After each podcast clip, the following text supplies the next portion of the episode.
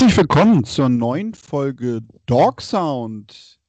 Die Cleveland Browns, sie sind aus der Bye Week zurückgekommen und sie haben 10 zu 7 gewonnen gegen die Houston Texans. Ein Spiel, das insgesamt weniger Highlights hatte, das wetterbedingt auch ja von Anfang an eigentlich gar nicht die Möglichkeit gegeben hat, dass man viel Spektakuläres versuchen kann. Die Browns, sie hatten wie immer einen Vorteil, das Laufspiel. Und über diesen Vorteil und vielleicht auch über andere und gute Dinge, die in diesem Spiel passiert sind, wollen wir natürlich heute sprechen. Das mache ich nicht alleine, sondern heute sind wir als Duo dabei. Hallo Mike. Hallo Daniel. Ja, Mike, äh, ich sag gerade, äh, wenig Punkte insgesamt, 10 zu 7. Äh, wir können trotzdem ja fast eigentlich sagen, souveräner Sieg, so wie es bei der Offense der Texans lief. Ähm, Nikorasu Kli hat gefragt, äh, das so mal als Einstieg. Weniger Punkte als erwartet. Waren dafür eher die Browns oder die Texans, beziehungsweise die Offenses oder die Defenses verantwortlich? Finde ich, ist eine gute Einstiegsfrage. Mal so allgemein, ja, wie hast du das Spiel so vernommen? Äh, war das eine gute Leistung der Browns oder waren die Texans einfach so wahnsinnig schlecht? äh, irgendwie ein Stück von allem. Ähm, und dazu muss man einfach natürlich das Wetter nehmen. Können wir uns, wie gesagt, auf den Kopf stellen und Spieleranalysen bis zum Ende machen. Aber das Spiel hat ja schon 30 Minuten oder so später begonnen, äh, wegen einem Gewitter mit massivem Regen und Hagelfall. Und dazu kam ja im Spiel einfach dieser sehr, sehr starke Wind. Und das ist in einem Spiel, wenn du gegen die Houston Texans mit Sean Watson und diesem Receiving Core spielst, natürlich ein Faktor, genauso wie es ein Faktor für Baker Mayfield ist. Aber am Ende sind es trotzdem zwei Footballteams, die auf dem Feld standen und die Browns haben gewonnen, weil sie eben, das hast du schon in der Anmoderation gesagt, wirklich das bessere Laufspiel hatten und das gepaart, und ich würde das fast 50-50 geben, an die Defense. Also, dass wirklich diese beiden Elemente gleichwertig einfach zu diesem Sieg geführt haben. Und ich glaube, das macht ja wirklich Freude, weil die Defense haben wir jetzt noch nicht so häufig gelobt dieses Jahr. Während das Passspiel ja bisher eher so eine Konstante ist. Von daher, ähm, ja, man kann einige Rückschlüsse ziehen, darf aber natürlich trotz allem immer diese Wetterkomponente nicht ganz vergessen. Ja, und du hast es ja gestern bei uns in der Gruppe schon angekündigt, äh, dass du so meintest, also wahrscheinlich muss ich morgen bei der Aufnahme mal Joe Woods loben und über ihn was Positives sagen, da ich mich da schon seitdem wahnsinnig den ganzen Tag drauf freue. Mike, fangen wir mit der Defense an und ich bin jetzt gespannt. Deine Lobeshymnen auf Joe Woods, du hast hier deine Bühne. Ja, ähm, die mache ich tatsächlich auch gern. Also dieses kleine, ja, nennen wir es auch von mir, ist wirklich Entschuldigung an Joe Woods. Ähm, ich habe ihn ja wirklich heftig kritisiert. Ähm, in den letzten Wochen, eigentlich jetzt schon seit drei, vier, fünf Wochen konstant, weil diese Defense nahezu nichts gepackt hat, weil sie harmlos wirkte, weil auch vor allem das Scheme auf mich immer nicht passend zum Spielermaterial wirkte. Ich habe aber auch schon im Preview geschrieben und darauf will ich auch ein bisschen Bezug nehmen, dass ich die Hoffnung hatte, dass man mit der Bye Week auch im Coaching-Staff mit den Coordinators defensiv hier ein paar Dinge justieren kann, die man dann im ersten Spiel, also gestern sieht. Und das ist passiert. Und das muss man, oder muss man nicht, das darf man, da können wir uns alle drüber freuen, dass hier wirklich ein paar Veränderungen äh, passiert sind. Also sowohl welche Spiele aufgestellt wurden, aber auch wie man äh, in, diesen, in dieser besonderen Situation mit dem Wetter und sich auch auf den Gegner einstellt das waren Punkte, die hab, konnte man nicht unbedingt so erwarten, aber es ist umso besser, dass es passiert ist. Denn, äh, ich nehme mal ein Beispiel, ein ganz wichtiges Play und das äh, ging ja auch so ein bisschen durch die, durch die Medien, war ja dieser, dieses Fourth and Goal, äh, glaube gleich beim äh, zweiten Drive der Texans müsste das gewesen sein, wo eigentlich die Texans in Führung gehen, so ziemlich in jedem Spiel der Saison bisher gegen, gegen die Browns. Und hier, ne, viertes Down an der Zwei-Yard-Linie, die gehen in die ganz breite Formation. Und diesmal passiert genau das, was ich erhofft hatte, nämlich man reagiert richtig, liest, nimmt endlich mal so ein Quarterbacks bei. Und Miles Garrett äh, holt sich am Ende die Sean Watson, aber auch weil man ihn diesmal nicht einfach durchlaufen lässt. Und das sind so kleine Elemente, die zeigen, dass die Defense sich langsam findet dass sie immer noch keine dominante Defense ist, das ist auch wieder klar. Aber dass sie jetzt, das war gestern augenscheinlich, in den wichtigen Elementen und in den wichtigen Plays wirklich, wirklich performt. Also gestern auch, ne, gehen wir nochmal zurück auf den ersten Drive.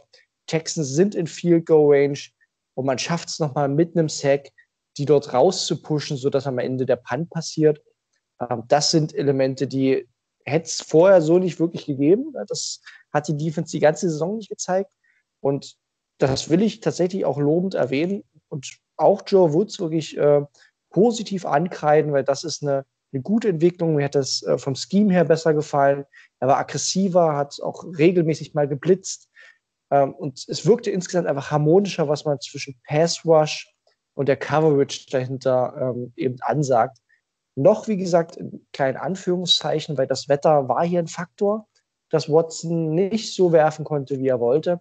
Aber insgesamt war das trotzdem eine tolle Performance. Daher, ja, ich hoffe, du bist zufrieden mit dieser kleinen Lobeshymne auf die Defense von Joe Woods, die wirklich einen Schritt nach vorn gemacht hat. Ja, definitiv. Also es freut mich und wahrscheinlich auch Joe Woods ganz persönlich, äh, dass er dich quasi endlich auf äh, seine Seite holen könnte, wenn man so möchte. Ähm, ich hätte das alles sogar ähnlich auch so gesagt, aber ich hätte das sogar ein bisschen anders aufgemacht, weil ich finde nämlich, es gab gestern einen Spieler, an dem man das Ganze, was du gerade sagtest, sehr gut ableiten konnte. Gerade so diese Balance zwischen, ähm, ja, zwischen einerseits der wirklichen Passverteidigung in der Secondary, als halt auch des Pass Rushes an sich. Und das ist nämlich Ronnie Harrison Jr., der aus meiner Sicht gestern, ich fand sogar bisher so sein bestes Spiel gemacht hat, seitdem er bei den Browns mhm. ist, bei dem man auch äh, eine Entwicklung nämlich jetzt sieht, äh, zu den ersten Spielen, in denen er dann so nach und nach äh, gespielt hat. Jetzt ja zuletzt, ich glaube, dreimal hintereinander schon Starter gewesen ist. Und der nämlich auch so an den Statistiken, wenn man sich das gestern mal anguckt. Also er hatte einen Quarterback-Hit, er hatte ein paar Tackles, er hatte äh, einen Defended Pass, den er mit in die Statistik bekommen hat. Er war allgemein, fand ich gestern halt sehr, sehr auffällig und auch häufiger als zuvor, wenn er denn irgendwie in der Passverteidigung aktiv war, äh, auch an der richtigen Stelle und gleichzeitig ja. aber natürlich dann auch irgendwie noch, dass man ihn mal beim Quarterback sieht. Etwas, was natürlich auch so ein bisschen dann die gegnerische Offense ja ein bisschen mehr Aufgaben gibt, äh, wie sie sie zu lesen hat. Ja, völlig richtig. Das sind so Spielerentwicklungen, die diese Defense gebraucht hat. Und wie gesagt, ne, Ronnie Harrison war ja später zugekommen, keine Preseason mitgemacht, neues Scheme. Ja, auch verständlich, dass man den jetzt nicht sofort reinwirft, aber das Frustrierende war ja immer, dass wir diese Ansätze, glaube ich, selbst als Fans gesehen haben, und er nicht so richtig von der Leine gelassen wurde. Und das ist halt gestern auch so ein bisschen passiert. Ne? Ich habe noch, klar, ich muss noch mal schauen, ob ich die Snap-Counts schon finde. Gefühlt war er gestern der Safety, der am meisten auf dem Feld stand. Ähm, und dazu, und das ist ja genau die Entwicklung, die ich auch ähm, immer gern sehen wollte, wir haben so viel geschimpft, auch über einen Andrew Sendeo, dass er zu viel auf dem Feld steht. Und gestern, wie gesagt, Snap-Counts habe ich jetzt noch nicht gesehen, aber gefühlt war er gestern nicht ganz so viel auf dem Feld und das tat ihm unglaublich gut, weil in den Plays, wo er drauf war, wirkte er auf mich einfach äh, einen Ticken besser, spritziger und hat gestern auch ein gutes Spiel gemacht. Also auch das will ich hier wirklich mal hervor, ähm, ja, mit erwähnen, weil das, weil das nicht selbstverständlich ist. Auch ein Spieler, den wir viel kritisiert haben und aber auch das, was wir mal erwähnt hatten, dass wenn man nicht mehr die ganz große Last auf ein, zwei Spieler nimmt, sondern mehr rotiert und den jungen Spielern auch ein bisschen mehr Vorzug gibt, ähm, dann passt das besser. Und das sind so Elemente, da hast du völlig recht, die hat man halt gestern das erste Mal so richtig gesehen. Und die machen Mut. Ja, das wäre der nächste Punkt, den ich angesprochen hätte. Also, wenn man sich nämlich die Snap-Counts anguckt, äh, Ronnie Harrison hatte wirklich 100% der Snaps äh, und äh, Sendero nehme ich mal nicht, der hatte nur 79. Dazu dann halt auch noch auf der Safety-Position Sheldrick Redwine, der als Free Safety nochmal 30 Prozent, also 17 Snaps bekommen hat. Wenn man das dann mal zusammenrechnet, haben die beiden Free Safeties zusammen 109 Prozent. Wenn das Donald Trump mitkriegen würde, was da ausgezählt wurde. Ganz count. schrecklich. Aber das ist ja wirklich ein Aspekt, den wir so noch nicht hatten in dieser Saison. Also, dass man äh, quasi so ein bisschen vielleicht auch, ja, die Aufgabe langsam umdreht, dass man sagt, also ein Harrison ist da hinten eher auf dem Feld äh, und dass man so diese Belastung, die man Sendeo gegeben hat zu Anfang der Saison, langsam einfach ein bisschen zurückfährt, weil man sich halt auch sicher sein kann, okay, wir können diese Aufgaben mehr verteilen und wie du nämlich sagst, also Sendeo jetzt gestern nicht irgendwie herausragend gespielt, dass er jetzt mit irgendwelchen Plays, äh, Big Plays oder so aufgefallen ist, aber ich fand auch ihn eine ganze Ecke sicherer und vor allem auch wirkte er konzentrierter als zuvor. Ja. Ähm, ja, das, das ist genau das, was ich meinte. Ich glaube, das ist auch so ein Spieler, das, was wir ihm immer hoch, hoch angerechnet haben, ist ja, dass er mit einer unglaublichen Energie spielt, in jedem Play wirklich äh, sich voll reinwirft. Und das ist, glaube ich, dann auch auf 100 Prozent der Snaps einfach sehr hart in einem äh, sportlich etwas fortgeschrittenen Alter. Und ja, dieser Safety Room ist, glaube ich, wirklich einer der Schlüssel der, der Weiterentwicklung. Vielleicht sogar noch mehr ist der Linebacker Room. Ähm, und was man ja auch gesehen hat, dass vielleicht um, um diese Safety-Gespräche noch so ein bisschen abzurunden, und das finde ich auch bemerkenswert, äh, ist, dass Carl Joseph gestern keinerlei Rolle mehr spielte. Der hat nur Special Team Snaps äh, gehabt. Ich habe es jetzt mittlerweile auch gefunden. Ne? Ähm, das habe ich zwischenzeitlich auch schon mal vernommen. Auch, auch mit der Aussage, ja, so richtig fehlt er nicht. Ne? Also das ist vielleicht auch eine Entwicklung, dass Carl Joseph jetzt so ein bisschen als Verlierer dieser äh, Bye Week hervorgeht. Äh, kann natürlich auch immer mit, äh, noch mit ja, kleinen Verletzungen zu tun haben, deswegen noch nicht überbewerten. Aber das ist natürlich einfach auffällig, wenn von 100% Sendeo plus Joseph das Ganze auf äh, 100% äh, Ronnie Harrison und 80 20 äh, zu Sendeo Redwine übergeht. Das ist dann eine bemerkenswerte Transition, die man beobachten wird und muss und äh, ja mal schauen, ob wirklich Carl Joseph jetzt ein bisschen der, der Safety ist, der raus ist. Ähm, ja, fällt jetzt nur noch auf beim Blick eben auf die defensiven Snap-Counts. Ja, und sonst gehen wir vielleicht mal ein bisschen weiter nach vorne, ähm, was da so an der Front zu sehen war. Defensive Line, ja, Miles Garrett äh, hat gestern mal wieder seinen Sack gesammelt, wobei er dann sogar am Ende äh, in der Statistik nur mit einem halben Sack aufgeführt wird, den er sich dann mit Ogunjobi quasi äh, teilen musste. Ogunjobi haben wir, ich glaube, in der letzten, beziehungsweise in der vorletzten Woche äh, ein bisschen intensiver besprochen. Ähm, da sind wir immer noch so ein bisschen, ja, äh, auf der Suche, wie er wahrscheinlich auch, äh, nach der Form, die er schon mal gehabt hat vor ein paar Jahren. Ich fand ihn gestern mal wieder ein bisschen präsenter.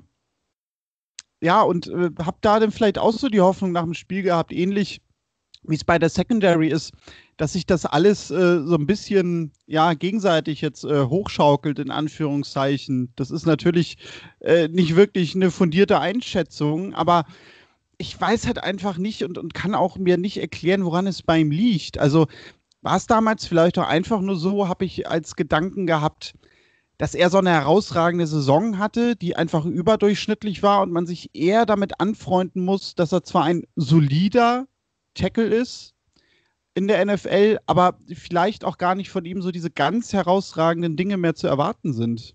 Mhm. Ähm, ja, das ist schwierig. Also er war gestern natürlich auffälliger, auch weil er so ein, zwei Plays dabei hatte, die, die wichtig waren. Auch allgemein äh, hat die Defensive Line ja wirklich einen Schritt nach vorn gemacht. Die war durch die Bank äh, relativ dominant, was gegen diese O-Line ja auch wichtig war, ne, dass, dass man da jetzt nichts erlaubt. Und das, das hat man geschafft. Das war so die Basis des Erfolgs. Auch dass dahinter eben die Secondary nicht so sehr gefordert war.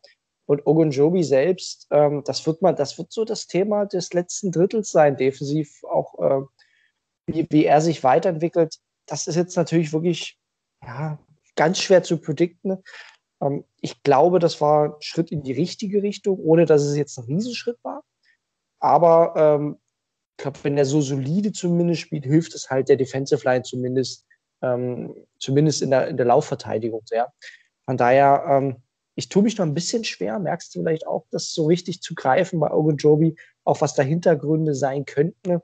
Ähm, ja, vielleicht waren die Erwartungen am Ende auch zu hoch, aber er hat es halt damals in seiner Rookie-Saison so herausragend gezeigt und damit setzt du natürlich äh, einfach ein sehr hohes Level an Erwartungen. Das holt ihn jetzt ein, aber ja, wie gesagt, wenn man auf PFF-Noten schaut, ist es halt auch einfach keine, keine wirklich gute Saison von ihm Da ist er sehr, sehr durchschnittlich und äh, oder sogar unterdurchschnittlich in dem Fall. Ne? Also PFF hat ihn, ich schaue gerade nochmal parallel nach, mit einer in der Saisonnote von 57. Das ist wirklich so im, im ganz grauen Mittelfeld. Und seine 16 Tackles in der Saison und ein Sack ist jetzt halt auch nicht wirklich viel. Ne? Und ja, wird man beobachten müssen. Ähm, aber das war jetzt eher ein Spiel, wo ich sage, es geht in die richtige Richtung. Ja, und also das ist halt auch so ein Punkt, da würde ich allgemein noch sagen, gerade wenn man jetzt, dürfen wir ja Richtung Playoffs schaut, ähm, diese Defensive Line, also gerade wenn man sich die Namen halt nochmal so ansieht von den Startern, ne? Olivier Vernon, der ja jetzt momentan wieder spielt, dann Larry Ogunjobi, Richardson und auch Miles Garrett, das liest sich ja erstmal wirklich herausragend und da muss ich halt gestehen, das ist vielleicht auch von Miles Garrett so ein bisschen überstrahlt jetzt nach den Wochen, weil das ist doch mehr eine One-Man-Show von ihm, als ich es eigentlich erwartet hätte, weil diese anderen drei Spieler ja eigentlich doch ein herausragendes Potenzial haben. Und ich glaube nämlich gerade, wenn man es in die Playoffs schafft, ich sage jetzt bewusst nicht schaffen sollte, sondern schafft, weil sonst kriege ich Ärger mit Arne. Ähm, also spätestens da, finde ich, sollte die Defensive Line so richtig klicken, weil ich glaube, sonst kann man das Ganze auch schnell wieder nach einem Spiel abschreiben. Ja, äh, und eine Personalie, die müssen wir euch da nochmal ansprechen, ist äh, so Olivia Vernon, ne, der gestern ja auch nicht wirklich sichtbar war. Ne? Das war ja noch vielleicht so eins dieser kleinen Sorgenkinder. Also Vernon hat gestern mit seinem einen Tackle und ich habe ihn jetzt ehrlich gesagt auch nicht wirklich in, in Watsons Nähe gesehen. Er ist natürlich, der hatte so ein bisschen den Nachteil, der hat häufig gegen Larry Metanzel gespielt, weil Garrett gern mal auf die andere Seite gegangen ist, um dagegen Titus Howard zu spielen. Aber in den wenigen Plays hat der Garrett zum Beispiel ja wirklich Tanzel vorgeführt. Und das ist dann natürlich schwierig, ne? Also, ja, also das wird ein Thema bleiben auch weiter. Das ist, ist bisher immer noch die Miles Garrett Show. Ich glaube auch, die Defense kann sich nicht erlauben, Garrett zu verlieren. Da würde beim Thema Pass Rush wirklich das Ganze ganz schnell unterdurchschnittlich sein, weil dann einfach der Fokus auch weg ist von, von Garrett, der häufig immer noch Double Teams bekommt. Äh, wir sind schon abhängig immer noch von äh, der Gesundheit von Miles Garrett. Das braucht man uns, das braucht man uns nicht schönreden. Auch diese die Line hängt, glaube ich, sehr stark an seinen Leistungen. Ähm, ja, ich glaube, das wird ein Thema für die Offseason, das nochmal zu verstärken. Bis dahin müssen wir einfach hoffen, dass Garrett weiter so, so überragend spielt einfach. Ja, und sonst kommen wir dann vielleicht zur Offense auch. Ähm, ja, da ist die Frage natürlich, Mike, also wollen wir eigentlich über irgendwas anderes sprechen als über das Laufspiel? Fangen wir da vielleicht äh, mit dem Besten an. Denn, Mike, ich hätte es vorher nicht so gedacht, äh, dass ich das mal sagen werde bei so einem Spielzug, aber bei dem Play, wenn ein Spieler übers ganze Feld läuft und ein Yard äh, vor der Endzone, obwohl er eigentlich keinen Gegenspieler mehr hat, äh, das Spielfeld verlässt und zur Seite ausläuft, ich hätte immer Geld drauf gesetzt, äh, dass ich äh, so Gedanken habe im Sinne von, äh, lass den nie wieder spielen, der ist zu blöd für dieses oh. Spiel, der hat es nicht verstanden. Aber nein, nun sitzen wir alle nach dem Spiel da und sagen, das ist eigentlich das großartigste Play des ganzen Spiels und vielleicht sogar einer seiner besondersten Plays, wenn man irgendwann mal so zurückschaut, was er geleistet hat. Nick Chubb, ähm, ja, hat damit das Spiel beendet. Er hätte halt zum Touchdown laufen können, man hätte nochmal gescored, was auch überhaupt nicht schlimm gewesen wäre, weil die Texans hätten es dann trotzdem nicht mehr gedreht. Das wären irgendwie noch ein paar Sekunden auf der Uhr gewesen.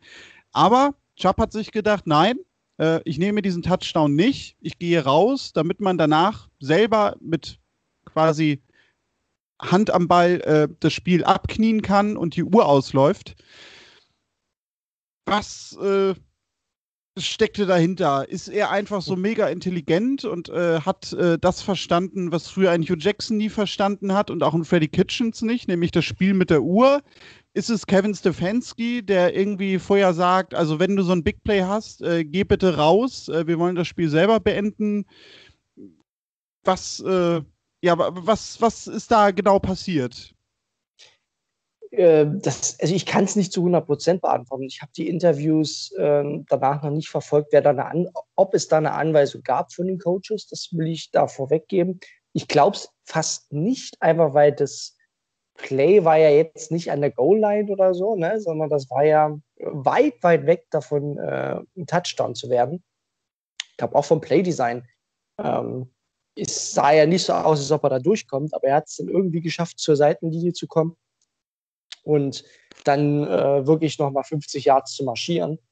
Ähm, und dann ist es, glaube ich, wirklich einfach das große Thema der Spielintelligenz. Und Chubb ist ja von seinem ganzen Laufstil her, wie er läuft.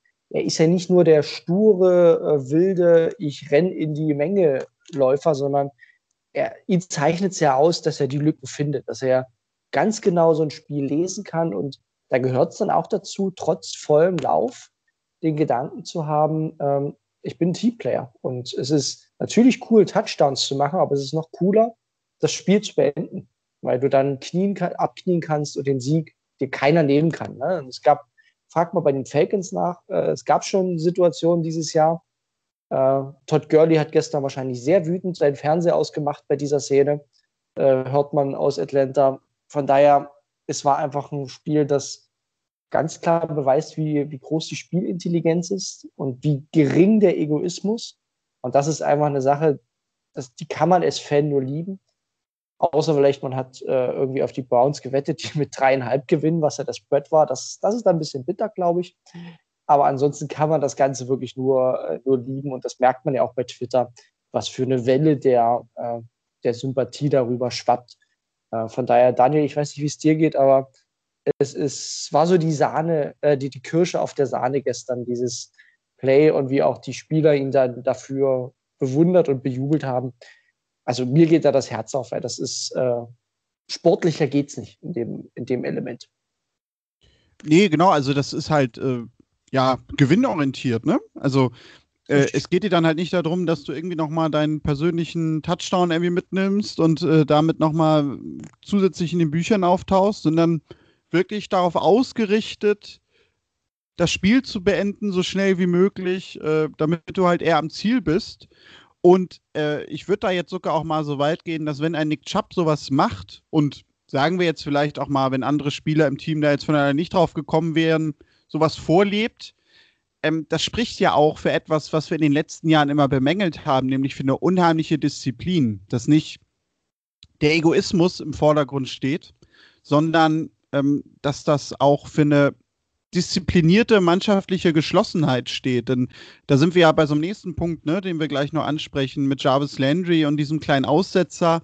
Mhm. Ja, sowas kann natürlich immer mal passieren, aber im letzten Jahr oder in den letzten Jahren hatte das ja irgendwie schon eine andere Dimension, weil da hattest du ja den Eindruck, da ist so ein Team auf dem Feld, was eigentlich nicht wirklich zu zügeln ist. Und ich glaube ja. nämlich, dass du an so einem Play von einem einzelnen Spieler aber auch schon ganz viel ablesen kannst, wie dieses Teamgefüge funktioniert. Absolut, das ist eine Riesenweiterentwicklung. Das Team hat auch einfach eine andere Bindung zueinander, glaube ich. Äh, das, und das ist am Ende auch, wie gesagt, eine, äh, ein ganz klares Zeichen, dass Stefanski das Team nicht nur im Griff hat, sondern dass er Teil und Anführer dieses Teams ist und das, äh, ohne dass er irgendwie auf den Tisch hauen muss. Und das ist einfach eine, eine fantastische Entwicklung ne? und ganz anders, als wir es aus den letzten Jahren kennen. Das sind, ja, und wir, wir reden ja, haben ja häufig schon, warum auch immer, irgendwie über Odell Beckham geredet und ihn da so ein bisschen versucht zu isolieren. Aber auch der ist am Ende ja, äh, merkt man auch jetzt, wenn man die Kommentare so über seinen Kreuzbandriss und die OP hört, auch der ist ja immer noch voll im Team drin und integriert und äh, versucht das von, von der Ferne zu machen, was irgendwie geht. Also das Team funktioniert das ist intakt und das, äh, das ist eigentlich wirklich eine positive Entwicklung. Auch selbst wenn die Browns dieses Jahr jetzt keine Playoffs oder so schaffen, darauf kann man aufbauen. Ne? Das ist ein Teamgefüge äh, mit den Elementen, äh, dass das weiter bestehen wird. Und vielleicht noch zu den Running Backs, um das Thema vielleicht äh, dann, dann rund zu machen. Wir haben ja gestern auch Rekorde gebrochen. Ne? Also diese jeweils mehr als 100 Yards äh, Rushing pro Running Back, also Kareem Hunt und ähm, Nick Schapp haben das ja beide geschafft. Ich schaue nochmal auf die offiziellen Zahlen, was es dann am Ende war.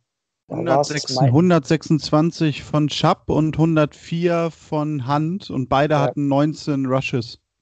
Das ist ja historisch, was wir gestern erlebt haben. Ne? Also das ist nicht so selbstverständlich, wie es dann vielleicht wirkte bei dem 10 zu 7, aber das war historisch, dass die Browns das schaffen und das zeigt auch so ein bisschen, wie toll diese diese beiden Running Backs zusammen funktionieren. Es gab so Phasen im Spiel, da war Kareem Hunt einfach gerade der bessere Mann. Das hat er besser gepasst. Und da hat sich jetzt aber keiner gefühlt drüber aufgeregt oder war nervös oder hat gefragt, was da los ist, ähm, sondern das hat einfach funktioniert und dann hat am Ende halt Nick Chubb das Ding wieder im wahrsten Sinne des Wortes nach Hause gelaufen. Ähm, vorher hätte ich sogar gesagt, Kareem Hunt war gestern zum Teil wirklich der bessere Running Back, was völlig okay ist.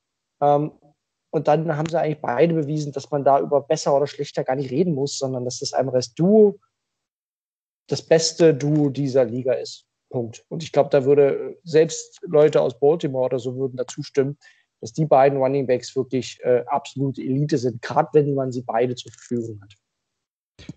Ja, ich kann da sogar sagen, Stefanski hat vielleicht sogar auch ein bisschen auf das gehört gestern, was ich in der letzten Woche noch gesagt hatte, weil ich da ja noch so angesprochen habe, mit Chubb und Hand jetzt äh, gemeinsam. Du kannst ja im Grunde so ein Spiel gehen, dass du in den ersten beiden Quartern, erste Halbzeit sagst, also es laufen jetzt einfach mal beide und beide kriegen ungefähr dieselben Spielanteile. Und dann in der zweiten Halbzeit guckst du so ein bisschen, ne? Wer ist denn heute besser drauf? Und der kriegt dann vielleicht ein paar Carries mehr.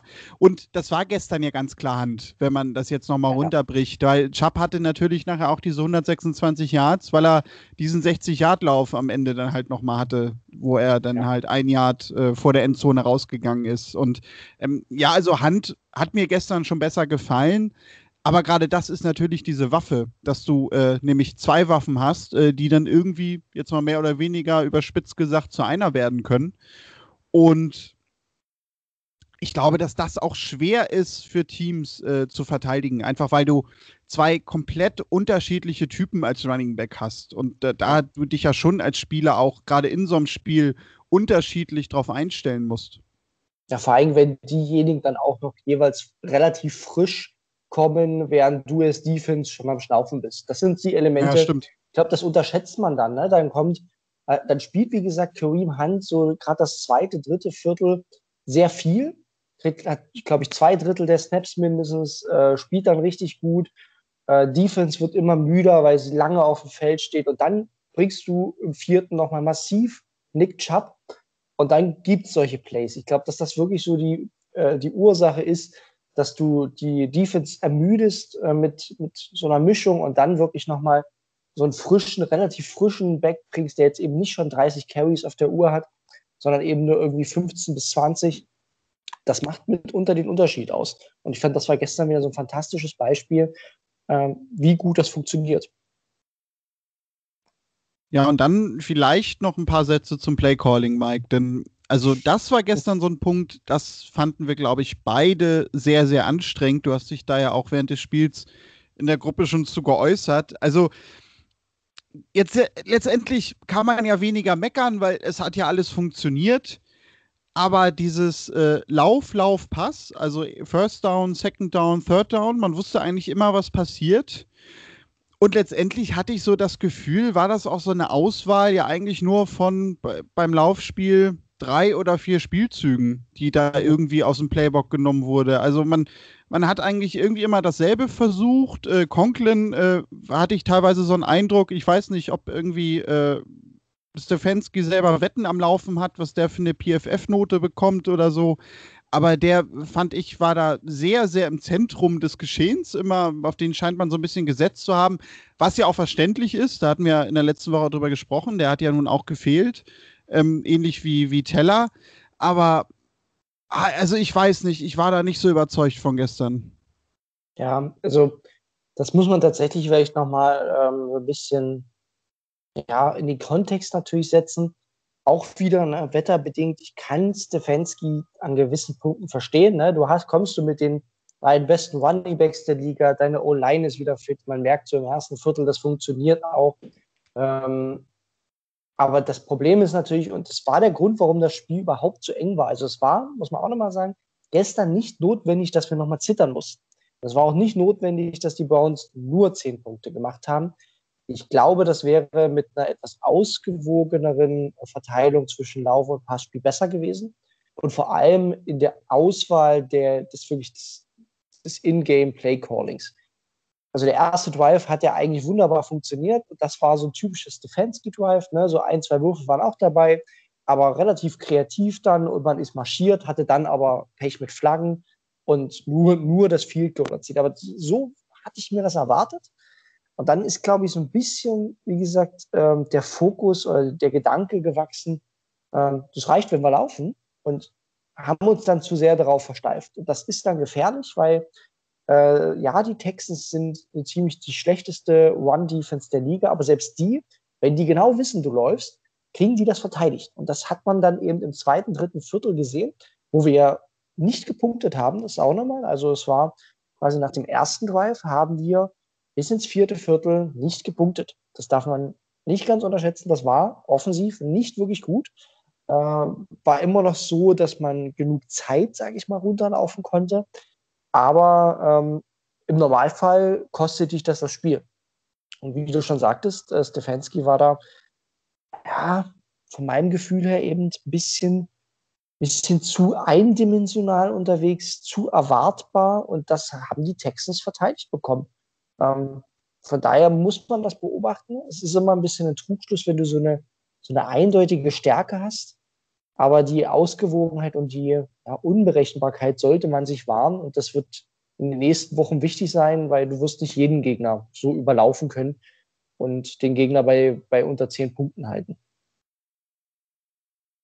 Ja, das ist natürlich absolut richtig, äh, auch wenn unsere Defense jetzt Fortschritte macht. Ähm, aber, also, ich habe, glaube ich, gerade den Satz verbaut. Also, was ich sagen wollte, Conklin hat Teller gefehlt. Also nicht Conklin hat gefehlt, sondern ja. äh, weil die beiden ja nebeneinander spielen. Ne? Also Right ja. Tackle und Right Guard. Äh, nur für die, die sich vielleicht gerade gewundert haben, weil ich habe irgendwie selber danach überlegt, irgendwas, irgendwas stimmte an dem Satz nicht. Aber ich habe nämlich, glaube ich, gerade behauptet, dass Conklin auch wochenlang gefehlt hat. Aber äh, das war ja Teller.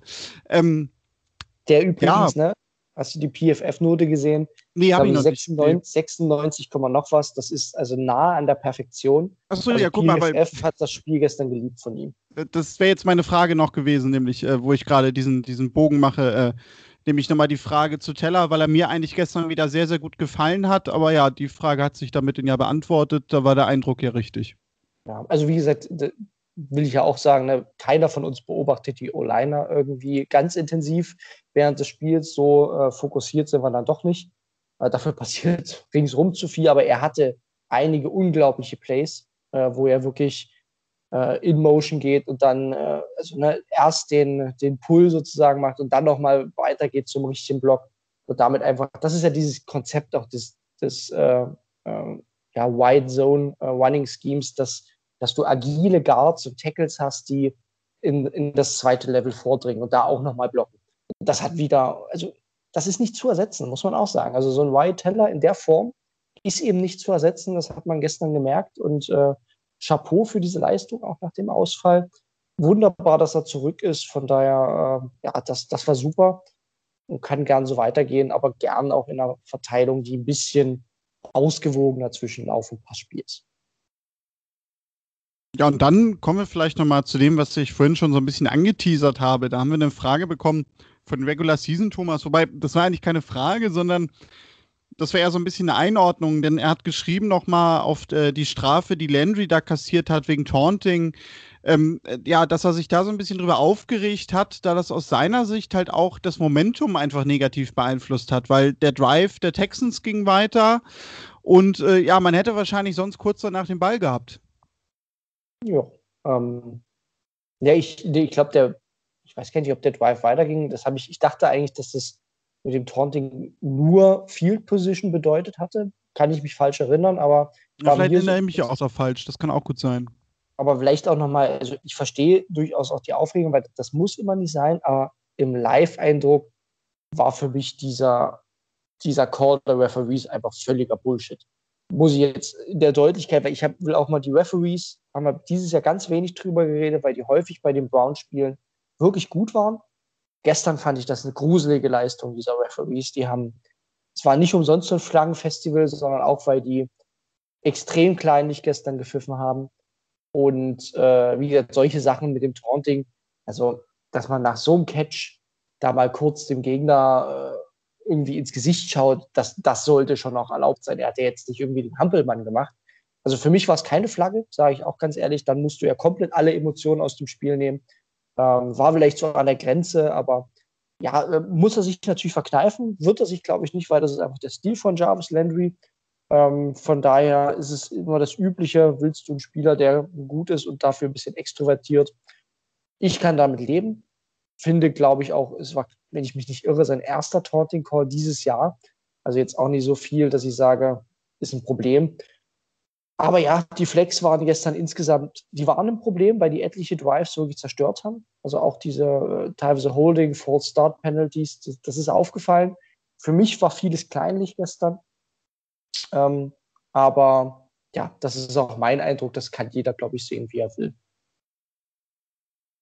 Wie hast du gesehen? Das, ja, also ich, ich habe mich darüber auch gewundert, ähm, ich habe dann irgendwie während des Spiels auch noch bei Twitter gelesen, dass äh, bei der Crew von Ronald Torbert, also der war ja gestern der Whitehead und äh, in der Regular Season sind das ja eigentlich immer relativ dieselben Crews. Die werden dann ja immer erst nur zu den Playoffs dann durcheinander gewürfelt, warum auch immer das so ist aber dass diese Crew wohl auch bei Taunting äh, gar nicht so schnell äh, ja, quasi die Strafen ansetzt, sondern dass die wohl auch dafür eigentlich bekannt sind, ein bisschen mehr durchgehen zu lassen, da das ja teilweise wirklich auch so ein bisschen einfach im Ermessen der einzelnen Refs liegt. Und ähm, da stand da nämlich bei, dass da wahrscheinlich vermutet worden ist, dass es halt nicht auf die Art und Weise ankam, sondern vielleicht einfach auf die Wortwahl. Denn äh, man hat es ja gesehen, also Landry hat ja irgendwas äh, zu seinem Gegenspieler gesagt, dass die Refs das vielleicht einfach gehört haben.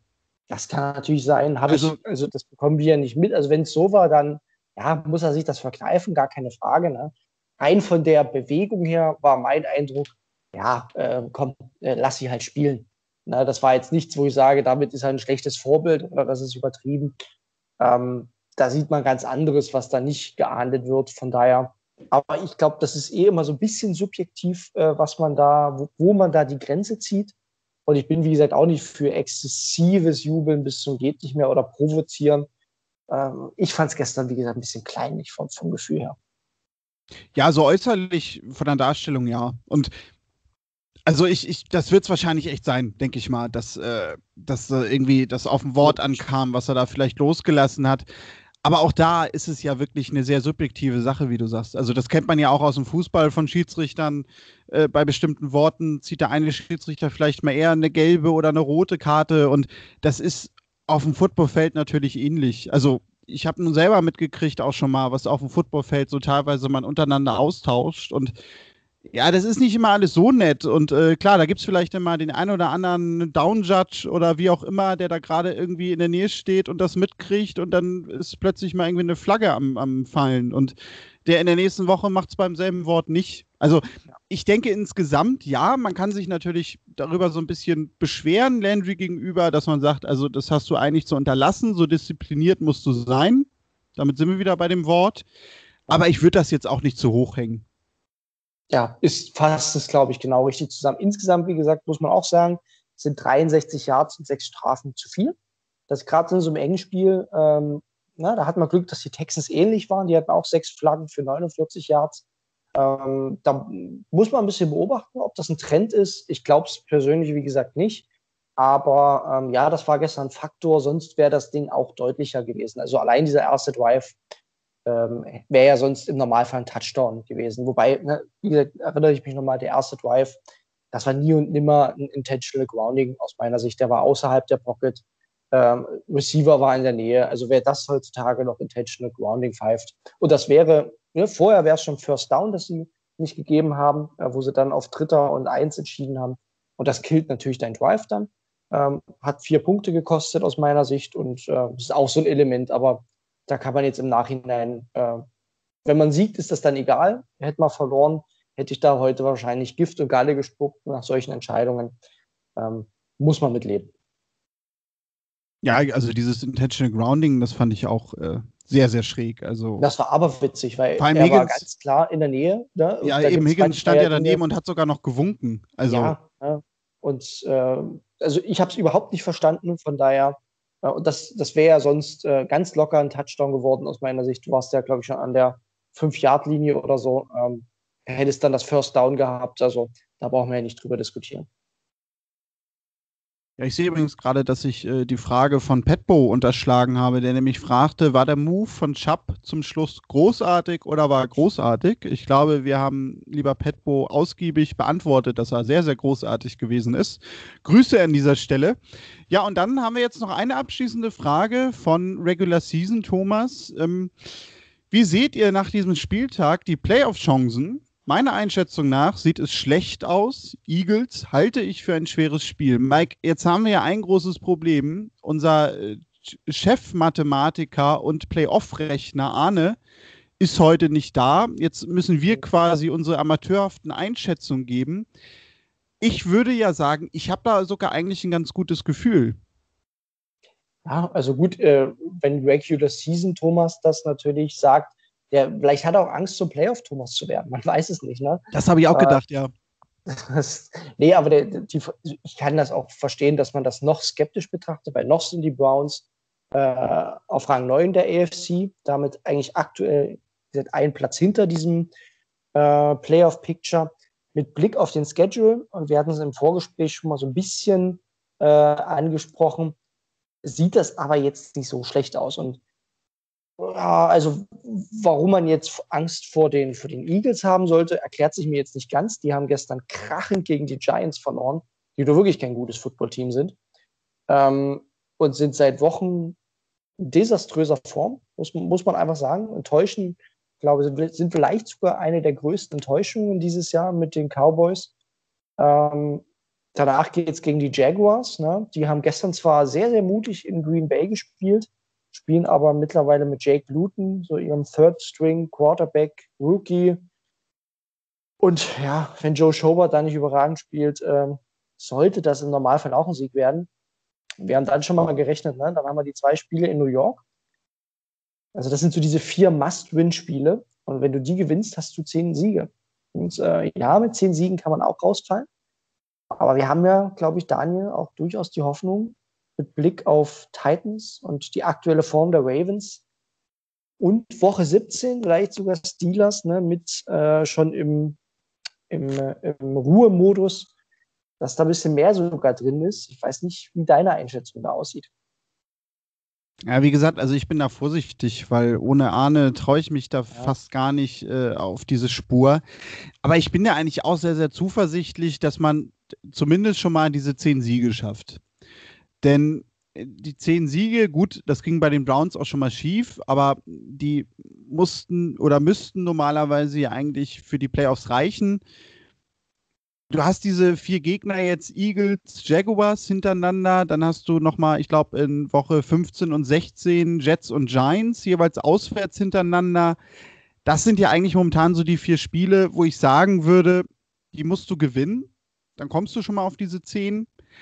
Sagen wir jetzt vielleicht mal, gehen wir mal mit Thomas mit und sagen, gut, okay, Eagles, schwieriges Spiel. Insgesamt eins von denen verliert man, dann hat man neun Siege.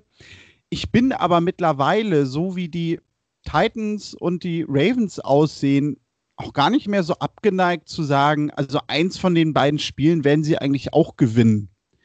Alleine der üblichen Mathematik wegen, dass in der NFL nicht immer alles so passiert, wie man es vorhersagt. Ja, und dann am letzten Spieltag, also da muss ich sogar gestehen, ah, da wünsche ich mir fast so ein bisschen, dass man da die zehn Siege schon hat und vielleicht sogar auch einigermaßen sicher in den Playoffs ist.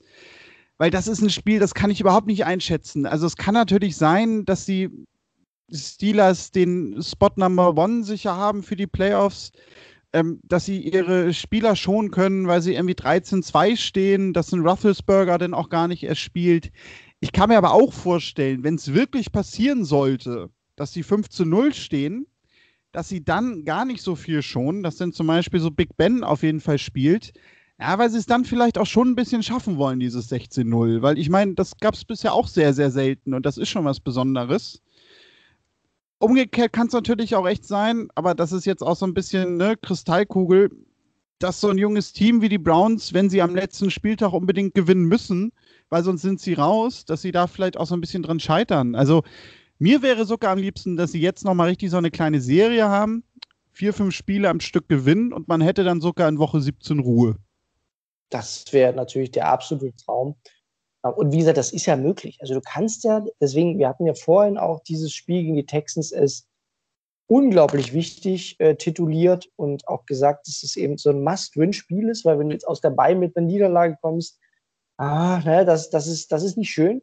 Aber jetzt hast du halt die Gelegenheit, Schwung zu nehmen ne, in dieser zweiten Saisonhälfte. Schwung zu nehmen. Die Eagles, bei aller Liebe, wie gesagt, werden wir vielleicht auch noch mal ein, zwei Worte drüber. Das ist weder defensiv, da sind sie ja gutes Mittelmaß, aber jetzt auch nicht mehr. Und offensiv geht da einfach nichts bei denen. Also das ist leider wirklich ein mittlerweile wirklich schwaches Team. Und wenn man mal schaut, wie, äh, wie die Eagles, gegen was für Teams die dieses Jahr schon verloren haben, ne? also die haben auch gegen Washington verloren in Woche 1, ähm, die haben gegen, jetzt schaue ich gerade nochmal, dass ich das nicht falsch, wir gestern gegen die Giants verloren, haben sehr, sehr deutlich, äh, fand ich, also relativ deutlich gegen die Steelers auch verloren. Gegen die Ravens haben sie es knapp gemacht, aber ja, vom Ergebnis zumindest knapp. Gegen die Bengals haben sie unentschieden gespielt. Also die haben ja quasi schon einmal die AFC North durch und haben da zwei Niederlagen und ein Unentschieden raus. Also das ist jetzt, naja, also will, will, will, will da nichts Falsches sagen, aber wenn die Bengals dann Unentschieden holen können, sollten die Browns das einfach gewinnen. Gerade bei Carson Wentz äh, zum Glück der Browns eine ganz, ganz schwache Saison spielt, nicht wieder zu erkennen ist aktuell, gerade mit Druck nicht gut zurechtkommt und die Offensive Line da wirklich ähm, ja, natürlich auch von Verletzungen geplagt ist. Man muss da auch sagen, die haben da wirklich Pech in Philadelphia. Aber das ist kein gutes Footballteam. Und ähm, ja, das ist so ein bisschen die Hoffnung, die man hat, um dann eben Schwung zu nehmen, wie du schon beschrieben hast, für Jaguars und dann das ganz, ganz wichtige Spiel. Ich glaube, da bin ich jetzt schon heiß drauf gegen die Titans, die uns letztes Jahr so den Saisonbeginn versaut haben. Ähm, ist auch so ein kleines Revenge-Game, ne, die uns da damals so deklassiert haben. Ähm, ja, dafür jetzt Schwung zu nehmen, wäre sehr, sehr sinnvoll. Ja, Mike, und äh, du hast es ja gerade schon gesagt, äh, nächster Gegner Eagles, Sonntag 19 Uhr, wieder zur gewohnten Zeit. Und was ich heute schon so gelesen habe, ist, dass wahrscheinlich auch wieder ein ähnliches Wetter zu erwarten ist in Cleveland. Ähm, ja, jetzt mal vorausgesetzt, äh, wir müssen einfach wieder für 300.000 Yards laufen. Wie ist denn da so die Defense aufgestellt der Eagles? Äh, die sind Stand jetzt, ich muss noch mal schauen, also die haben jetzt noch nicht die Daten von gestern, aber äh, kurzer Vergleich, gestern hatten die Eagles auch reichlich Rushing Yards, 150 zugelassen. Äh, allein schon Daniel Jones äh, konnte da fleißig laufen für 64 Yards. Die äh, Laufverteidigung ist aber insgesamt eine der Stärken. Das muss man sagen, einfach weil die Defensive Line der Eagles immer noch mit einem Fletcher Cox, mit einem Brandon Graham richtig gut ist. Das ist so das Prunkstück und damit äh, ja, schaffen sie es schon auch, äh, den Lauf ganz gut zu verteidigen. Anfälliger sind sie durch die Luft, das muss man auch wieder sagen, aber es ist auch keine Laufverteidigung, wo ich sage, da geht jetzt gar nichts, so wie Steelers oder, äh, oder ähnliches, sondern es ist schon ein Team, gegen das du laufen kannst, wenn jetzt nicht überragend. Aber auf das Matchup, das, da kann man gespannt sein, ob unser O-Line auch da äh, Löcher reißt und das etablieren kann. Das heißt, ja, das Wetter wird ein Faktor, vielleicht diesmal nicht ganz so sehr zum Vorteil der Browns. Ähm, ja, das, das, das wird eben so ein spannendes Matchup, das man beobachten muss, ähm, weil die Eagles Defense da relativ gut ist. Da sind sie Top 10 aktuell, eher am Ende der Top 10, aber da sind sie nicht schlecht. Ja, und äh, wir werden das natürlich auch wieder ausführlich von dir präsentiert bekommen im Preview, den du dann noch bei brownsfans.de veröffentlichen mhm. wirst. Ja, sonst ist, glaube ich, für diese Woche alles gesagt, Mike. So sieht's aus. Dann bedanke ich mich bei dir für diese heitere, wenn auch nur heute Doppelrunde. Und ja, in der nächsten Woche sind wir hoffentlich wieder ein paar mehr Leute. Dann werden wir besprechen, was so gegen die Eagles rausgekommen ist. Folgt uns natürlich gerne bei Twitter. Dort findet ihr uns unter brownsfans.de. Schreibt uns uns auch gerne eine Mail, wenn ihr etwas auf dem Herzen habt. Touchdown at brownsfans.de ist da die Mailadresse. Wir hören uns sonst in der nächsten Woche wieder. Bis dahin, Go Browns! Dog Sounds, Neues aus dem Dog Pound.